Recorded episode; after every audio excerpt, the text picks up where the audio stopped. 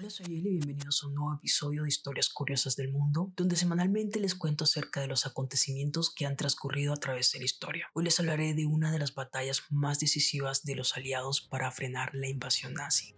La batalla de Stalingrado fue un conflicto bélico entre el ejército rojo de la Unión Soviética y el Wehrmacht de Alemania nazi y sus aliados del eje por el control de la ciudad soviética de Stalingrado, la actual Volgogrado, entre el 23 de agosto de 1942 y el 2 de febrero de 1943. La batalla se desarrolló en el transcurso de la invasión alemana de la Unión Soviética en el marco de la Segunda Guerra Mundial, con bajas estimadas en más de 2 millones de personas entre soldados de ambos bandos y civiles soviéticos. La batalla de Stalingrado es considerada la más sangrienta en la historia de la humanidad. La grave derrota de la Alemania nazi y sus aliados en esta ciudad significó un punto clave y de severa inflexión en los resultados finales de la guerra, representando el principio del fin del nazismo en Europa, pues el Wehrmacht nunca recuperaría su capacidad ofensiva ni obtendría más victorias estratégicas en el frente occidental.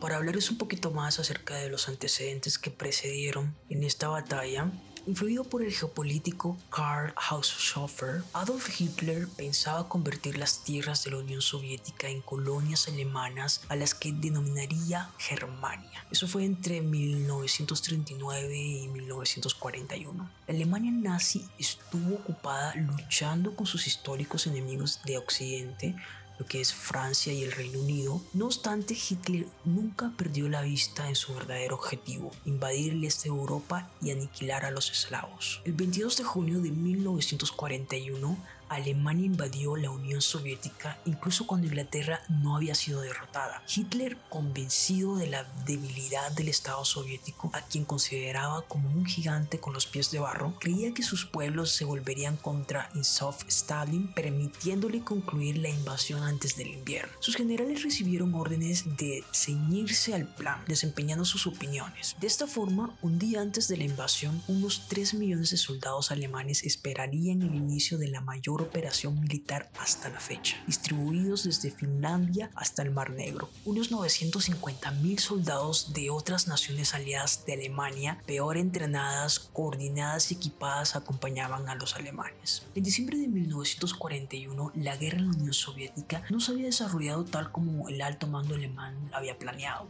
Tanto Leningrado y Sebastopol continuaban resistiendo el cerco en el norte y el sur, respectivamente, y la ofensiva contra Moscú había llegado a un punto muerto. Entonces, inesperadamente, los alemanes se encontraron con una gran contraofensiva soviética desde la capital rusa y tuvieron que afrontar el hecho de que a pesar de haber aniquilado y capturado a cientos de miles de soldados del ejército rojo en los últimos meses, pactando la no agresión con Tokio, el alto mando soviético había logrado desplegar reservas suficientes, además de las divisiones siberianas dirigidas por el general Giorgio Skubov, hasta entonces ubicadas en la frontera de Manchukuo para empezar una gran contraofensiva. Tardíamente y tal como se había creído durante décadas, los invasores comprenderían que aparentemente las reservas enemigas eran inagotables. Estudios recientes revelan que las reservas soviéticas tenían preocupado al alto mando soviético en una proporción más grande de la esperada.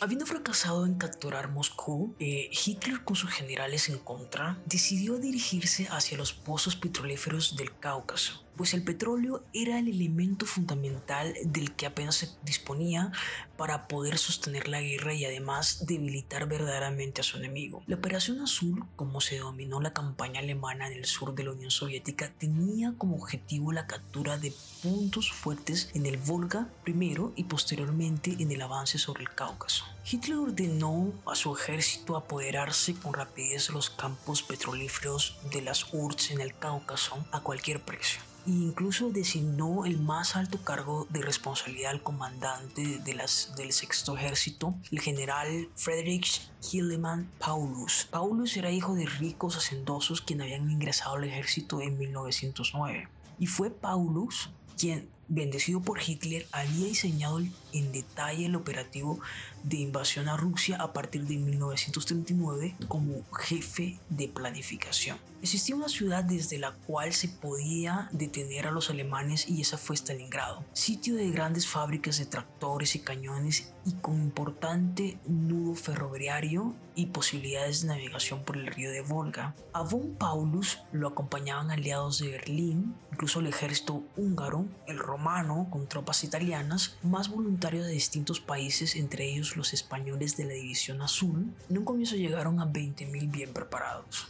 El 16 de junio de 1942 llegó el general Vasily Chulkov para iniciar la protección de la ciudad y presenció que las tropas estaban desmoralizadas. Pidió ayuda inmediata y se le brindó la aviación. Si los alemanes pasaban triunfantes, Rusia quedaría dividida en dos. Temeroso de una derrota, Stanley prohibió la rendición, cualquiera fueran las razones, y ordenó a los antecesores de la KGB que desde retaguardia matara a todo soldado que no hiciera frente al fuego enemigo y retrocediera. En vez de dirigir todas sus fuerzas hacia el sur, hacia el Cáucaso, Hitler se empecinó en concentrarlas frente a Stalingrado y logró que sus fuerzas barrieran con bombas aéreas las fábricas y atenazó a la ciudad. Los primeros tanques alemanes entraron en la ciudad el 1 de septiembre, defendida por 40.000 rusos, pero Kremlin lanzó una contraofensiva y se comenzó a pelear barrio por barrio, casa por casa, cuerpo a cuerpo. Fue Zhukov, sin embargo, quien otra vez dirigiría la defensa. Pero los alemanes dispusieron de todo su arsenal, de todos sus equipos y de la acción psicológica por altoparlantes para acabar con la voluntad de lucha de los rusos. A mediados de septiembre de 1941, los alemanes llegaron al centro de la ciudad y a pocas cuadras del embarcadero. Los rusos contraatacaron con cohetería, las famosas Katyushas instaladas sobre camiones de transporte y en otras zonas de la ciudad quedaron bolsones de resistencia, hambrientos y casi paralizados por la falta de municiones. En la desesperación se dice que los rusos utilizaron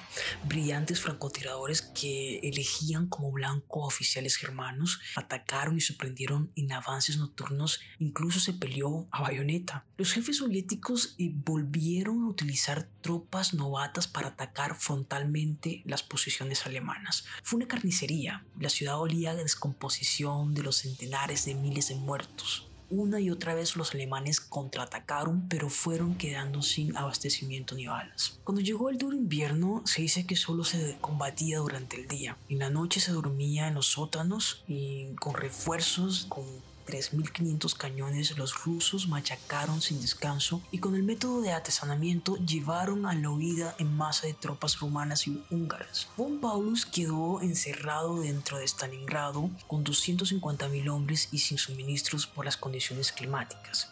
El 24 de noviembre de 1942 ya no podían escapar de lo que quedaba del centro urbano. Los soldados alemanes comenzaron a caer por inasiación y por congelamiento sin agua, atacado por las epidemias. Hitler ordenó no moverse, no ceder. Paulus, designado mariscal, admirador de Hitler, se dio cuenta que el Führer lo utilizaba como un símbolo de su tasudez y de su maldad. Hasta le sugirió que se pegara un tiro en la sien. Ya para el 31 de enero de 1943, Paulo se rindió acompañado por 90.000 soldados. Fue Zhukov quien pidió se le reconociera la victoria, pero Stanley, que ya comenzaba a envidiarlo, otorgó el triunfo al capitán general Vasily Chukov. En Alemania se resumió la lucha Stalingrad más ingrata o Stalingrada, la tumba de todos. Desde entonces, Goebbels puso en marcha los cohetes B-1 y B-2 que se lanzaron hacia Inglaterra. Sus científicos no habían podido llegar a tener la bomba atómica, como así lo consiguieron los norteamericanos en 1945 y los rusos en 1949. Espero les haya gustado este nuevo episodio, nos vemos en el próximo episodio que será la parte 4 ya para cerrar el tema de la Segunda Guerra Mundial. Recuerda si te ha gustado, no olvides suscribirte a este podcast donde estaré publicando contenido cada semana. Si quieres escuchar los episodios anteriores, puedes hacerlos, es gratis por Spotify. También me pueden encontrar por Twitter en Historias Curiosas del Mundo y dejar sus comentarios. Bye.